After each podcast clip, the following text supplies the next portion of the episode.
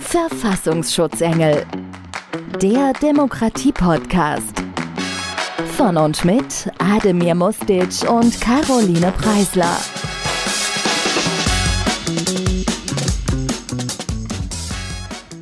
Hallo und herzlich willkommen zum Podcast Verfassungsschutzengel von Ademir Mustic und mir. Ich bin Caroline Preisler. Vergessen Sie alles, was Sie meinen, über Verfassungsschutz zu wissen.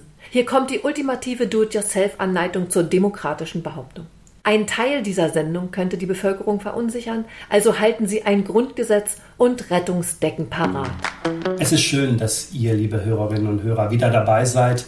Wir sind bei der siebten Episode der Verfassungsschutzengel des Demokratie-Podcasts und heute geht es um einen Ausblick in die Zukunft. Caroline und ich möchten einen Blick in die Zukunft werfen, in die nächsten 10, 12, 15 Jahre, die nahe Zukunft unseres Landes. Wie wird unsere Demokratie aussehen? Wie wird unsere Gesellschaft aussehen? Wie werden wir miteinander zusammenleben? Und wie wird das alles vonstatten gehen? Wir haben sicherlich keine Glaskugel, wir können nicht die Zukunft vorhersagen. Deshalb werden wir versuchen, uns realistisch an dieses Szenario zu nähern. Wir werden sicherlich keine Utopien zeichnen. Das ist nicht die Art, wie wir bisher unseren Podcast gemacht haben, sondern wir werden versuchen, ein realistisches Bild auf eine Zukunftsgesellschaft zu werfen, wie sie denn in Deutschland aussehen könnte. Und in diesem Zusammenhang würde mich interessieren, wirklich so ein Overall-Blick, Caroline. Was glaubst du, wie wird unsere Gesellschaft in, sagen wir mal, 15 Jahren aussehen? In 15 Jahren bist du inzwischen irgendwo in Amt und Würden, denn deine Generation wird am Ball sein und ich werde voller Freude sehen, wie die jungen Leute heute die Aufgaben lösen, die wir ihnen zum Teil noch übrig gelassen haben oder die jetzt hinzugetreten sind, die sich also um die Fragen des Klimas bemühen, genauso darum, wie sie in einer ständig alternden Gesellschaft den immer größeren Aufgaben auch mit Blick auf Produktivität begegnen. Und ich werde es genießen, dabei Zeugin zu sein, wie ihr das besser macht, vielleicht als wir. Das heißt, du hast einen im Großen und Ganzen recht positiven Ausblick in die Zukunft. Habe ich das jetzt so richtig zusammengefasst? Ja, ich bin zuversichtlich. Ich glaube, wir haben die freiste und beste Gesellschaft, die man haben kann. Wir sind sehr, sehr lange Zeit in unserem Land unter Frieden und wir haben einen enormen Wohlstand erarbeitet und ich glaube, der Zugang zu Bildung wird immer, immer einfacher. Ich bin sehr zuversichtlich. Das klingt auch so. Ich habe das Gefühl, dass du da sehr zuversichtlich in die Zukunft schaust und du hast einige Themen erwähnt, dass du dich auch ein Stück weit darauf freust, was wir als, sagen wir mal, Nachfolgegeneration alles auf die Beine stellen könnten. Jetzt muss man sagen, so weit auseinander sind wir gar nicht. Also altersmäßig sind wir knappe zehn Jahre auseinander. Ich glaube, das ist kein so großer Unterschied, um uns da jetzt in unterschiedlichen Generationen zu verorten. Ademir hat ganz offensichtlich also er ist Wirtschaftspolitiker und ich wünsche uns allen sehr, dass er ansonsten mit den Zahlen etwas gewissenhafter umgeht. Ich denke mal, er wollte mir jetzt gerade schmeicheln, denn wir liegen deutlich mehr als zehn Jahre auseinander. Aber ich nehme das jetzt einfach mal so hin und danke dir sehr. Und äh, vielleicht treffen wir uns in irgendeinem Parlament und dann werden wir sehr darüber lachen. Jetzt würde ich aber gerne an dieser Stelle ein wenig tiefer einsteigen wollen mit dir. Du hast einen positiven Ausblick gegeben und du sagst, du bist freust dich darauf, dass es ähm, gut wird und dass du Zeugin davon wirst. Kannst du das an ein paar Beispielen näher bezeichnen? Was glaubst du, wie wird zum Beispiel unsere Demokratie in, in 15 Jahren aussehen? Werden wir noch die gleiche Art der Demokratie haben, wie wir sie heute noch haben? Wird sich vielleicht das Grundgesetz an ein paar Stellen verändert haben? Wir haben das ja auch schon in den Folgen davor so ein bisschen angeteasert und andiskutiert. Was glaubst du, wird sich da verändern? Ich denke, Demokratie muss dynamisch sein, weil sich die Herausforderungen ständig ändern, weil sich die Gesellschaftsbedürfnisse auch permanent ändern und Demokratie eben auch ein Organismus ist, der sich anpassen kann und der vielleicht eben auch immer neuen Herausforderungen gegenübersteht. Es gibt aber, das ist sehr lustig, immer auch eine Kehrseite der Medaille. Während ich also sehr positiv bin, gab es auch in der Vergangenheit immer schon Menschen, die eben der Jugend nicht zugetraut haben, die immer pessimistisch waren. Wir haben natürlich große Herausforderungen, was das Klima betrifft, was die Finanzen betrifft und so weiter. Ich will das auch gar nicht kleinreden, aber es gibt so einen schönen Satz und der ist überhaupt nicht aktuell, aber doch wieder ganz äh, brandaktuell. Und zwar habe ich den gestern gelesen und zwar in dem Buch von Karl Popper, Die offene Gesellschaft und ihre Feinde, dort in Band 1. Und da kommentiert er der Zauber Platons. Und da habe ich auf der Seite 441 was gelesen und das will ich euch nicht vorenthalten. Es scheint mir, dass bis jetzt die Menschheit gar nicht so schlecht gefahren ist. Trotz des Verrats so vieler Dummköpfe und auch einiger ihrer intellektuellen Führer, trotz der verdummenden Wirkung der platonischen Methoden in der Erziehung und trotz der verheerenden Folgen der Propaganda hat es doch einige überraschende Erfolge gegeben. Dieser Satz ist gar nicht so neu, aber die Erkenntnis so weise, denn Karl Popper ist ein Riesendemokrat gewesen und so ein weiser Mensch und wenn wir nachher zu den Büchern kommen, werde ich auch ein weiteres Buch äh, von Karl Popper empfehlen. Aber das beschreibt, glaube ich, so, wie ich auch denke und fühle. So übel ist unsere Gesellschaft gar nicht. Und unsere Jugend wird das sehr gut meistern, denn wir haben es auch gemeistert. Immerhin war ich dabei, als eine friedliche Revolution stattgefunden hat. Und ich finde, es haben wir ziemlich gut alle gemeinsam hingekriegt. Das hast du schön gesagt. Ich ähm, glaube, dass dein Optimismus spürbar ist. Er ist authentisch er wirkt sich, er wirkt durchaus ansteckend, habe ich das Gefühl. Also Menschen, die um dich herum sind und die das merken und die sich mit dir darüber unterhalten, werden vermutlich auch ein Stück weit das auch merken und, und das wird über, auf sie überspringen. Jetzt wird es wahrscheinlich komisch anmuten, wenn ich eher den Pessimisten raushängen lasse, denn wer mich gut kennt, weiß, dass ich äh, sozusagen der Meister des Optimismus bin, also jemand, der kaum optimistischer sein könnte. Und teilweise ist das sicherlich auch ähm, manchmal nicht immer so, dass ich da mit gut gefahren bin, aber in den allermeisten Fällen war es dann eben doch ganz gut. Für mich, wenn ich mir die heutige Gesellschaft angucke, die ich ebenfalls als wirklich sehr, sehr gut und sehr reif empfinde, also es ist keineswegs so, dass ich unsere Gesellschaft als übel empfinde, so wie du es gerade formuliert hast, also das sicherlich nicht. Was aus meiner Sicht in der Vergangenheit anders war, ist ein Zielbild einer Gesellschaft, wo wir hinwollen, auch wenn wir es vielleicht gar nicht so stark in den Köpfen hatten. Aber der Ausblick war sozusagen mit einem Ziel versehen, was positiv und optimistisch war. Und wir haben derzeit eine Gesellschaft, das erlebe ich das erste Mal, jedenfalls aktiv, seit ich in, in, in Deutschland lebe, dass wir eine Gesellschaft haben, die ein Zielbild der Zukunft malt, was eben äußerst düster ist. Also wir haben ja derzeit einen starken Alarmismus in unserer Gesellschaft, der in einigen Teilen unserer Gesellschaft, gerade bei jungen Menschen, sehr stark um sich greift, der also häufig auch ein Szenario beschreibt, das sehr düster ist. Und mit diesem sehr düsteren Szenario, mit diesem sehr düsteren Zielbild ist es für junge Menschen, glaube ich, sehr, sehr schwierig, optimistisch in die Zukunft zu schauen. Und das ist zumindest aus meiner Sicht jedenfalls das erste Mal, ich lebe jetzt seit fast 32 Jahren in Deutschland und das erste Mal, dass ich merke, dass es eher eine, eine düstere Zukunftsprognose gibt, als man das, als das die Vorgängergesellschaften oder Vorgängergenerationen so gelebt haben. Wir reden ja über die Jugend, nicht wahr? Wir ja. reden ja über die Klimabewegung vielleicht, über, über die letzte Generation, weil du von Alarmismus sprichst, also über Menschen, die Todesangst empfinden, ja, Zukunftsangst empfinden und auch möchten, dass alle anderen genauso alarmiert sind, wenn ich das richtig verstehe. Und da muss ich daran denken, dass ich in den Jahren so 85, 86, 87 in meinem Zimmer, in meinem Kinderzimmer überall Plakate hatte, selbstgemalte Plakate.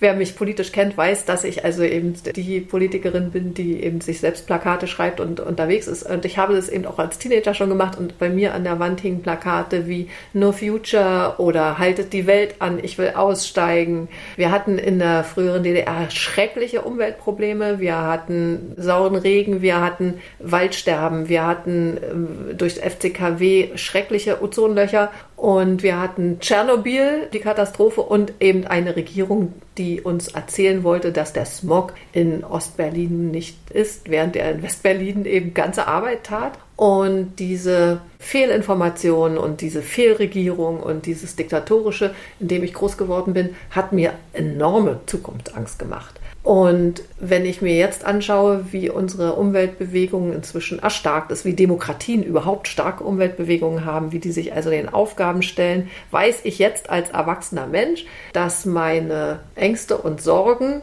als Teenagerin durchaus begründet waren, aber dass es eben Menschen gab, die sich dieser Aufgaben angenommen haben und die die ziemlich gut bewältigt haben. Wenn ich mir überlege, was die Bundesrepublik dann eben aufgewandt hat, um die Umweltschäden in der früheren DDR zu beseitigen, bin ich bis heute unendlich dankbar. Und deswegen glaube ich auch, dass die Jugend ein durchaus berechtigtes Interesse daran hat, dass wir Klimafragen stellen. Aber während die noch keine Antworten haben, haben wir die bereits. Und wir arbeiten daran. Und ich finde, das stimmt mich positiv. Ich will es eben nicht kleinreden. Und ich glaube auch, wir müssen aufhören, denen ständig zu sagen, was sie doch für kleine Piesepampel sind. Denn wer sich jetzt nicht gerade zu den Extremisten zählt, die sich strafbar machen, sondern einfach nur berechtigte Fragen an die Zukunft stellt, der hat Antworten zu bekommen und dem gebührt unser Respekt. Und deswegen glaube ich schon, du machst eine Zustandsbeschreibung, aber die Zustandsbeschreibung gab es eben zum Beispiel in meiner Jugend auch in den 80er Jahren. Und ich sehe ja unsere Arbeitsergebnisse jetzt im Jahr 2023. Deswegen weiß ich, dass auch wir die Fragen des Klimas und die Fragen des demografischen Wandels und die Fragen der Rentengerechtigkeit, wir werden diese Fragen beantworten und wir werden sie gut beantworten. Und ich vertraue der Jugend und ich vertraue den Menschen, dir und mir, die wir jetzt die nächsten 10, 20 Jahre eben noch leisten und leisten und leisten, dass wir das in den Griff bekommen. Das finde ich schön. Ich ähm, habe das von dieser Perspektive, muss ich ehrlich gestehen, noch nicht gesehen. Ich habe ja meine, meine historischen Erfahrungen in Deutschland ein wenig zusammengefasst, die ja, sich nach 1992 abspielen. 80er Jahre habe ich in äh, meiner ehemaligen Heimat Jugoslawien verbracht, war dort ein Kind. Also insofern kann ich diese Erfahrungen, die du jetzt geschildert hast, gar nicht so teilen. Und es kann eben mit den zehn Jahren nicht stimmen. ich war ein Kind, kein Kleinkind und ähm, kein Baby. Worauf ich hinaus will, ist, ich glaube, dass wir durchaus zwei Richtungen einschlagen können. Also ich gebe dir in großen Teilen recht, dass bis dato es tatsächlich auch so war, dass wir verschiedene Aspekte vielleicht auch negativ gesehen haben oder dass, dass, dass es auch negativ war, aber am Ende des Tages es doch positiver geworden ist. Gleichwohl muss ich sagen, was mich beunruhigt, ist nicht nur die berechtigte Frage nach dem Thema Klimaschutz, die ist, wie du schon richtigerweise erkannt hast, absolut berechtigt, sondern dass mit dem Thema Klimaschutz einher geht, dass sich eine Wirtschaftsordnung in Deutschland zu verändern hat. Also, dass wir darüber reden und jetzt wer die Historie von Deutschland und seinen Vorgänger Ländern kennt, weiß, dass wir durchaus das ein oder andere Mal die Wirtschaftsordnung in Deutschland verändert haben oder auf dem deutschen Staatsgebiet hat sich die Wirtschaftsordnung teilweise häufig geändert. Das ist in anderen Teilen der Welt gar nicht so sehr. Und mit diesem Klimathema geht ganz häufig die Frage nach der jetzigen Wirtschaftsordnung einher, ob die so noch haltbar ist, ob sie sich möglicherweise gänzlich zu verändern hat, ob sie anders sein muss und wenn ja, wie soll sie in Zukunft aussehen? Und diese Frage macht mir ehrlich gesagt ein wenig Sorge und lässt mich nicht ganz so optimistisch in die Zukunft schauen. Ich stimme dir zu. Es kann nicht nur Jubel, Trubel und Heiterkeit geben.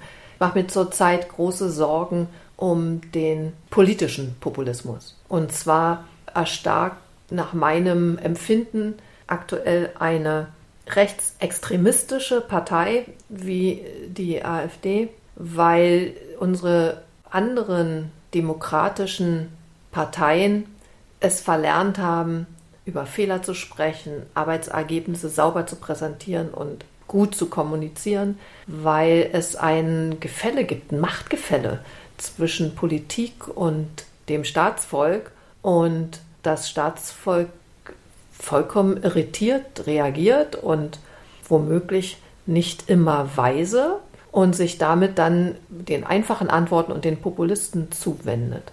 Und ich bin der Auffassung, dass die von dieser Partei so leidenschaftlich gelebte und vollkommen skrupellos gefeierte Intoleranz eine starke Antwort braucht. Und wir sind uns da uneins, das ist mir schon klar.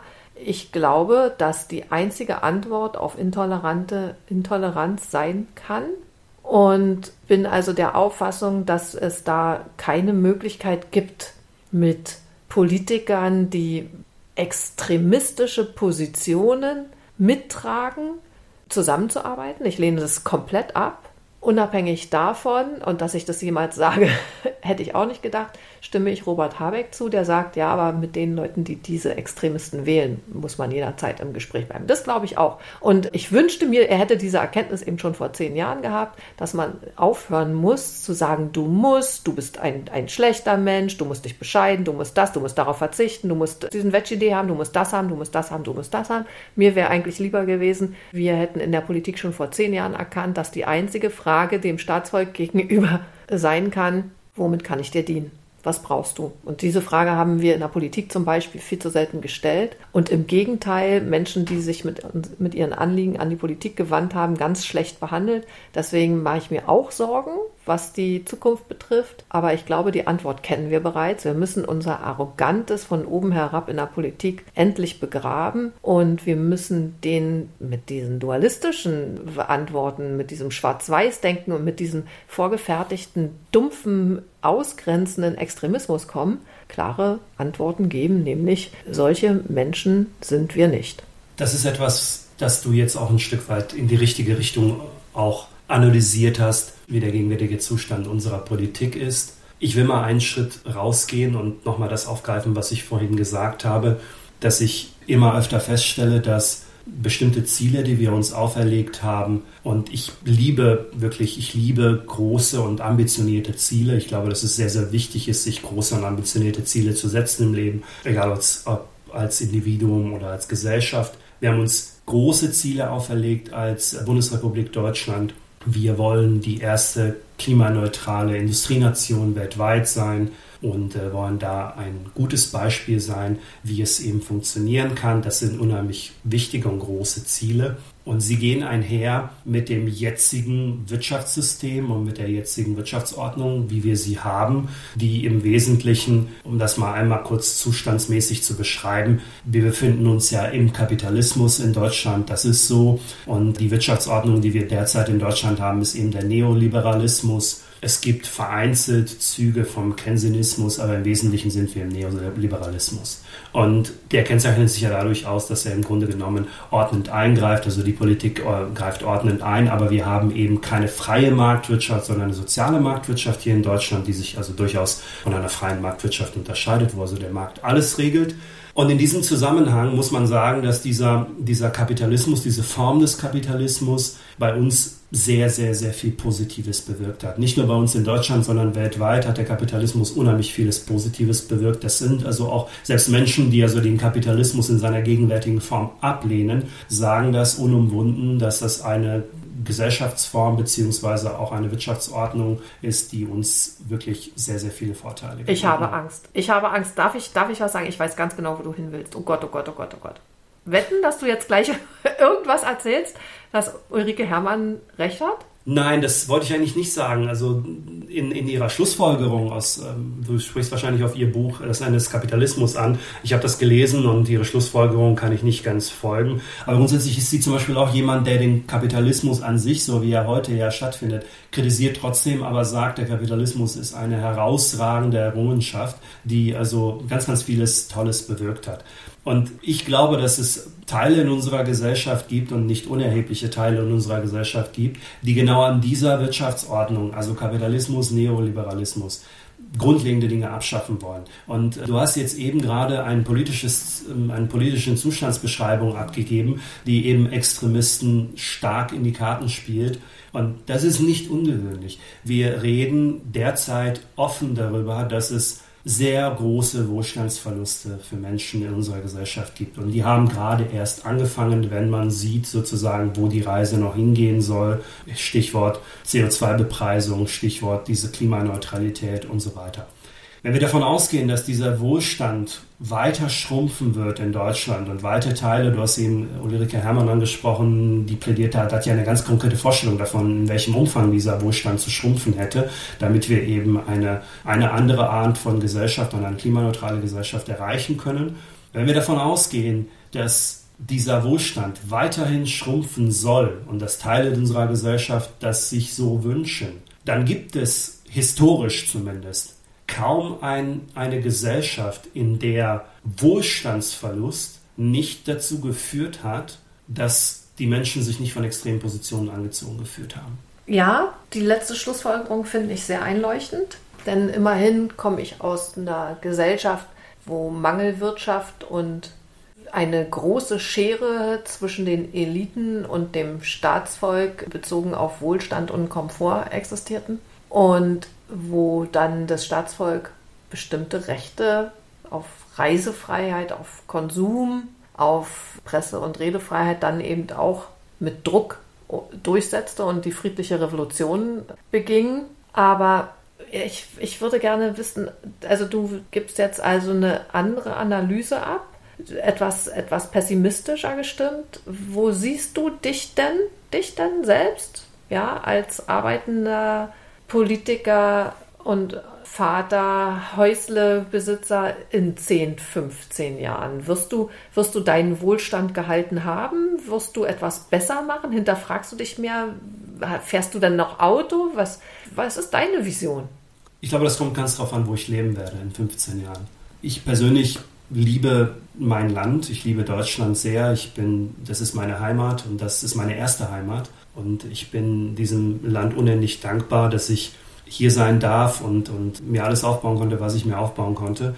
Gleichzeitig bin ich aber jemand, der diesen derzeitigen politischen Kurs, also unsere, unser, unser kapitalistisches und neoliberalistisches System unbedingt erhalten will, weil ich der Meinung bin, das ist die einzige Lösung auf Dinge wie den ähm, sich anbahnenden Klimawandel und andere Herausforderungen. Wettbewerb ist, ist die einzige Lösung. Ich, es gibt nichts an. Lösung. Also wirklich, es kann nicht mit Planwirtschaft, mit Sozialismus werden wir die Aufgaben, die wir, die wir zu bewältigen haben, niemals bewältigen. Also ich, wir beide wissen es, weil wir beide aus Diktaturen kommen. Ja. Das ist richtig. Und demzufolge die Frage, die du stellst, also wenn wir in 15 Jahren immer noch eine kapitalistische und neoliberalistische Gesellschaft sind und die soziale Marktwirtschaft in Deutschland haben, dann bin ich der felsenfesten Überzeugung, dass ich weiterhin in Deutschland leben werde und hier auch eine wie auch immer geartete politische Verantwortung tragen werde. Und zwar aus dem Grunde, weil ich diesem Land gerne etwas zurückgeben möchte von dem, was es mir gegeben hat und nicht, weil ich das individuell für mich so ähm, vorgefasst habe und äh, der Meinung bin, dass ich äh,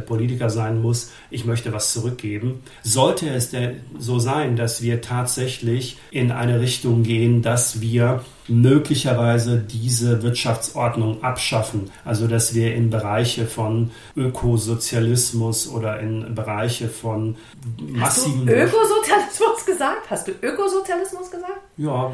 Okay. Also sollte es wirklich ne, in diese Bereiche gehen, sollte es in Bereiche gehen, wo wir wirklich in... Es, ich denke da beispielsweise an den an einen Zeitartikel, wo man von einer Klimademokratie äh, fabuliert hat, was nichts anderes ist. Nein, nur Klimadiktatur meinst du? Nein, nein, nein, die haben Klimademokratie. Aha. Äh, Artikel. Okay. Witzig, dass du das mit Klimadiktatur ja. äh, äh, gleichsetzt, weil genau das ist es. Also in dem Artikel wird von einer Klimademokratie geschrieben, okay. die nichts anderes ist als ein, ein Klimatotalitarismus. Also, okay, also weil ich musste an äh, Karl Lauterbach denken, der gesagt hat, jetzt hatten wir schon mal das schöne Handwerkszeug in der Pandemie, jetzt können wir mal überlegen, ob wir das eben ähm, fürs Klima auch so machen. Und ich dachte, oh mein Gott, das ist ein Volksvertreter. Ja. Er muss es wissen, er muss, er muss demokratische Handwerkszeuge kennen. Er kann nicht, nachdem wir jetzt so viel mehr wissen, kann er nicht das Parlament übergehen und davon fabulieren, dass wir also dann eben so einen Klimalockdown machen. Und das waren seine Worte. Deswegen, vielleicht war das so ein, so ein freudsches Ding bei mir jetzt, dass ich dann auf Klimadiktatur kam. Aber ich bin der festen Überzeugung, die besten Klima- und Umweltbewegungen haben immer noch Demokratien hervorgebracht. Und ich möchte eben auch nicht zugunsten des Klimas zu einer Klimadiktatur. Aber welche, welche Klimabewegung hat äh, die Demokratie hervorgebracht? Also Entschuldige, überhaupt? Ah, schau dir unsere Gesellschaften weltweit an. Wo gibt es aktive Klimabewegungen? Es gibt sie in Israel, es gibt sie in Amerika, es gibt sie in Deutschland. Überall, wo wir Demokratien haben, haben wir aktive Klimabewegungen. Denn logischerweise in Autokratien, in Diktaturen äh, gehst du einmal mit so einem Transparent auf die Straße und dann war es auch das letzte Mal. Und damit hast du einen ganz, ganz, ganz wichtigen Punkt, der auch ähm, auf das Ziel oder auf, das, auf die ähm, Rechnung eines Kapitalismus einzahlt, nochmal dargelegt. Also die Idee der Demokratie ist ja viel, viel älter als die Idee des Kapitalismus. Das ist, denke ich, klar. Dennoch ist es so, dass Kapitalismus Demokratie ermöglicht. Und umgekehrt ist es nicht so. Also der Kapitalismus, der sich letzten Endes in den meisten Ländern der Welt auf die eine oder andere Art und Weise durchgesetzt hat, hat am Ende des Tages tatsächlich Demokratie in seiner jetzigen Form ermöglicht. Ich glaube, die heißt, Geschichte unserer Bundesrepublik hat es aber, entschuldige, dass ich dir ins Wort falle, ich glaube, zu ähm, Beginn unserer jungen Bundesrepublik stand es noch mal ganz kurz auf der Kippe. Ja, das stimmt. Aber in dem Moment, wo sozusagen Kapitalismus ist ja gleichzusetzen mit Wachstum. Das ist also, das ist ja die, die, die wichtigste Bedingung im Kapitalismus, dass es immer weiter wachsen muss. Das ist ja auch das, was die Menschen kritisieren, die den Kapitalismus kritisieren, dass man eben nicht ewig weiter wachsen kann. Wenn es aber wächst, heißt es nichts anderes als jemand, der wohlhabend werden möchte im Kapitalismus, muss anderen nichts wegnehmen. Wenn der Teil des Kuchens immer gleich bleibt, dann ist die Möglichkeit, wohlhabend zu werden, für dich nur die einzige, indem du anderen etwas wegnimmst. Wenn, das, wenn der Kuchen aber stetig wächst, kannst du, genau wie andere auch, wohlhabend werden oder auch reich werden, beziehungsweise Wohlstand generieren, ohne dass du anderen etwas wegnimmst. Und schon beschreibst du Ressourcenverknappung und das Elend, warum wir im Augenblick eben Umwelt- und Klimakatastrophen haben.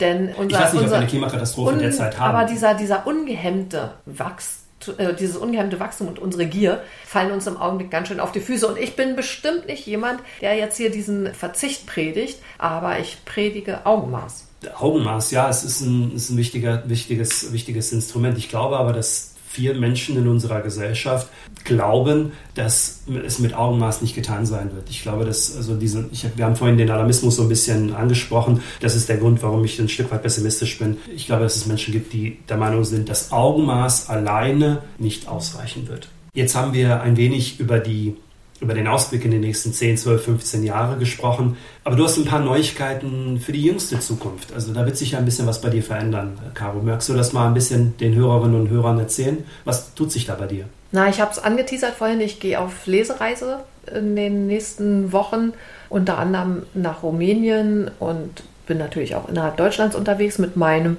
Buch ähm, Demokratie aushalten, was ja jetzt sehr aktuell geworden ist durch das Zusatzkapitel Krieg und Demokratie und bin deshalb viel unterwegs. Und außerdem schreibe ich an meinem neuen Buch, was voraussichtlich im nächsten Jahr herauskommen wird und eine Innenansicht geben wird aus der Politik. Sicherlich nicht nur aus der liberalen Politik, aber natürlich ähm, vor allem aus der liberalen Demokratie. Und deshalb ist es heute unsere Abschiedsfolge. Ja, liebe Hörerinnen und Hörer, tatsächlich ist das so. Caroline und ich werden an dieser Stelle erstmal aufgrund ihrer anderen Verpflichtungen eine kleine Pause einlegen. Das heißt, den, eine Beziehungspause. Es ist diese Beziehungspause. Beziehungspause sozusagen. Es ist aus, Ademir, es ist aus. Wir werden also eine kleine Pause einlegen und der ähm, Demokratie-Podcast wird aber weitergehen. Also wir werden ich werde weitermachen. Ich werde neue Gäste dabei haben und in der nächsten Episode werde ich euch jemanden neuen vorstellen. Die Maike, die wird mit mir die nächste Episode zusammen machen. In der nächsten Episode wird es um Sozial-, Familien- und Gesellschaftspolitik Gott, gehen. ich freue mich so sehr darauf. Ich finde, das Thema Familienpolitik hat so wenig Beachtung in dieser Gesellschaft. Dabei sind wir alle irgendwann im Laufe unseres Lebens mit Familie sein beschäftigt. Ich freue mich total. Erzähl mal was über Maike.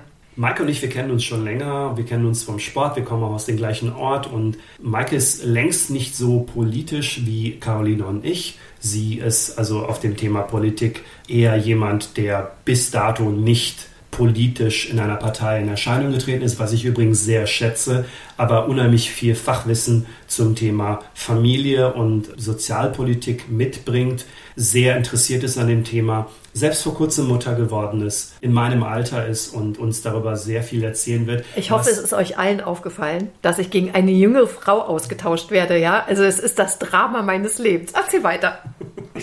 Das hast du jetzt gesagt. Du bist nicht ausgetauscht worden, sondern bist von selbst ausgestiegen. Darfst aber jederzeit natürlich gerne wiederkommen.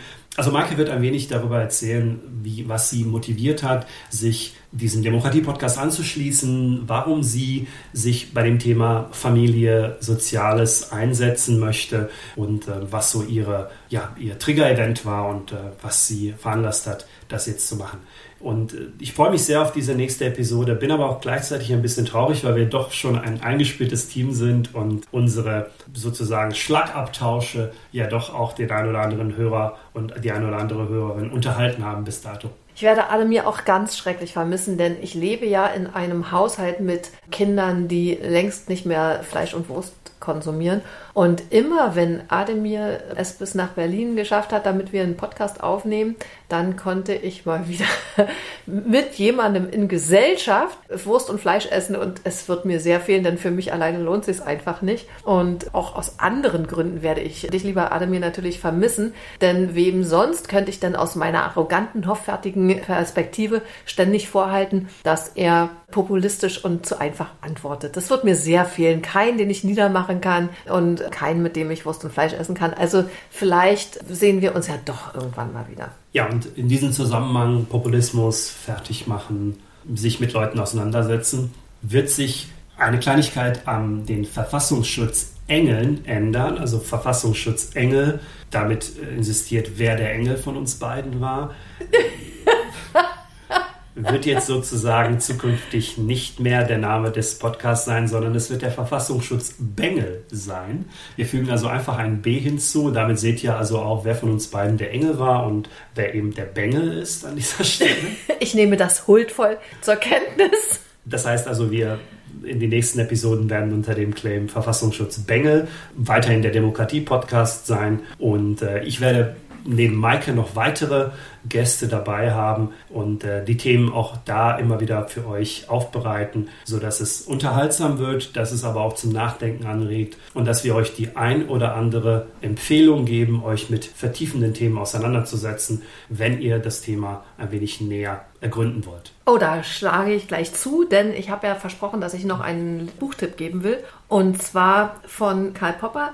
Der lebte von 1902 bis 1994, hatte es vorhin schon angesprochen, ist einer der wichtigsten Denker des 20. Jahrhunderts und ein Vater, ein Ruhmodel ähm, der Demokratie. Und er selbst hat Vorträge und Aufsätze zusammengesucht aus 30 Jahren und hat die zusammengestellt zu einem Buch. Und dieses Buch heißt Auf der Suche nach einer besseren Welt. Und wenn man sich also einmal Inspiration holen will und nicht jeden Gedanken das erste Mal selbst denken will, sondern ähm, fortentwickeln will, was andere bereits an Erkenntnis hatten, dem empfehle ich dieses Buch.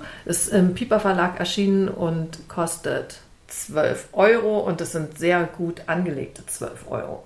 Ja, damit sind wir allmählich am, beim letzten Spiel, vorläufig letzten Spiel angelangt zwischen Caro und mir. Vielleicht kriegen wir ja dieses Mal raus, das ominöse letzte Spiel, ob wir herausfinden, was eigentlich der Beziehungsstatus ist. Fangen wir mal an, du fängst wieder an. Moment, erst will ich wissen, wie du in zehn Jahren wohnst. Also immerhin ist das hier unsere Zukunftsfolge. Und ähm, bis jetzt haben wir immer gehört, was mit deinem Haus ist, Wasserschaden und so weiter. Und ich hoffe, inzwischen ist dein Wasserschaden weitestgehend reguliert und du wohnst wieder trocken. Aber wo wohnst du und wie wohnst du denn in, in zehn Jahren? Hast du denn, ähm, sagen wir mal, ein Niedrigenergiehaus? Wie geht es bei dir weiter?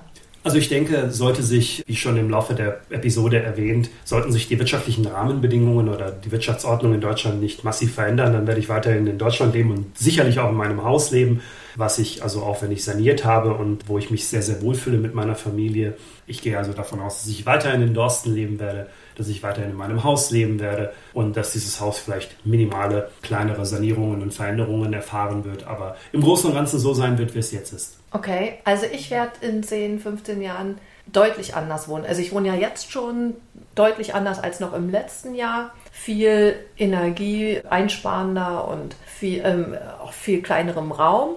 Aber ich will zum Beispiel dann kein eigenes Auto mehr haben in 10, 15 Jahren, sondern tatsächlich so ein, vielleicht so ein Auto-Abo oder viel mit der Infrastruktur, wenn sie so hält, eben mit meinem Deutschlandticket durch die Gegenkurve. Ich glaube, ich werde mit ganz, ganz vielen Büchern irgendwie wie so eine, wie andere Leute Katzenlady sind, werde ich Bücherlady sein und in zehn Jahren ein sehr ressourcenschonenderes Leben führen, als ich es jetzt führe, denke ich. Aber äh, wir kommen zum Spiel. Soll ich anfangen? Du fängst an, ja. Tonschuh oder Lackschuh? Turnschuh. Paperback oder E-Book? E-Book. Microsoft oder Apple? Apple. Okay, jetzt du. Jetzt bin ich mal dran. Also, was haben wir denn da aufgeschrieben? Brief oder E-Mail? E-Mail. Recht haben oder Recht behalten? Beides. Juristin typisch. Ihr kennt ja schon die Frage immer noch, wie ist der Single-Status? Vergeben oder Single? Glücklich. Immer noch glücklich. Ja. Seit letztem Mal immer noch glücklich. Ja, wir haben es leider nicht rausfinden können, liebe Hörerinnen und Hörer. Das und jetzt müssen wir Abschied nehmen. Oh mein Gott, hoffentlich kommen wir damit klar. Jetzt müssen wir Abschied nehmen voneinander, aber wie, ich habe das Gefühl, dass wir wieder zueinander finden werden, ähm, sobald deine erfolgreiche Lesetour vorbei ist und äh, du vielleicht wieder Lust hast, bei den Verfassungsschutzengeln wieder vorbeizuschauen, dann bist du herzlich eingeladen.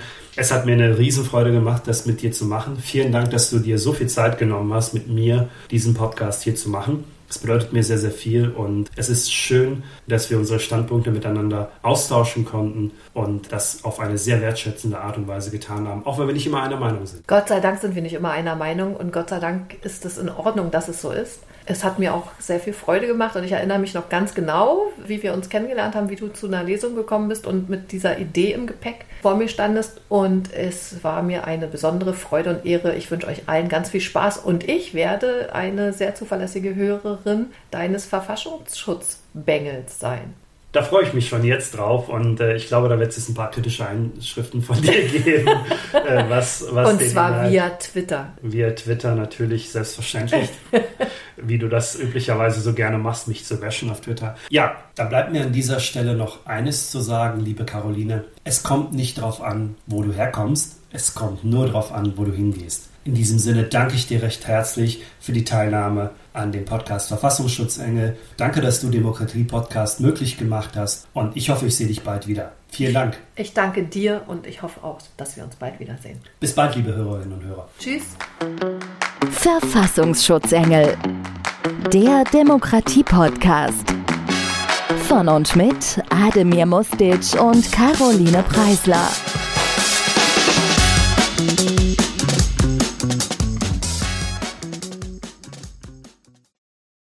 Werbung. Jeder hat eine Geschichte zu erzählen. Und wir bei podcast-helfer.de helfen Ihnen, ihre zu teilen. Wir sind mehr als ein Service. Wir sind Ihr Partner auf dieser persönlichen Reise. Mit einem kostenlosen 20-minütigen Telefonat starten wir unsere Zusammenarbeit und begleiten Sie auf dem Weg zum Erfolg Ihres Podcasts. Podcast-helfer.de Ihre Stimme, unsere Mission.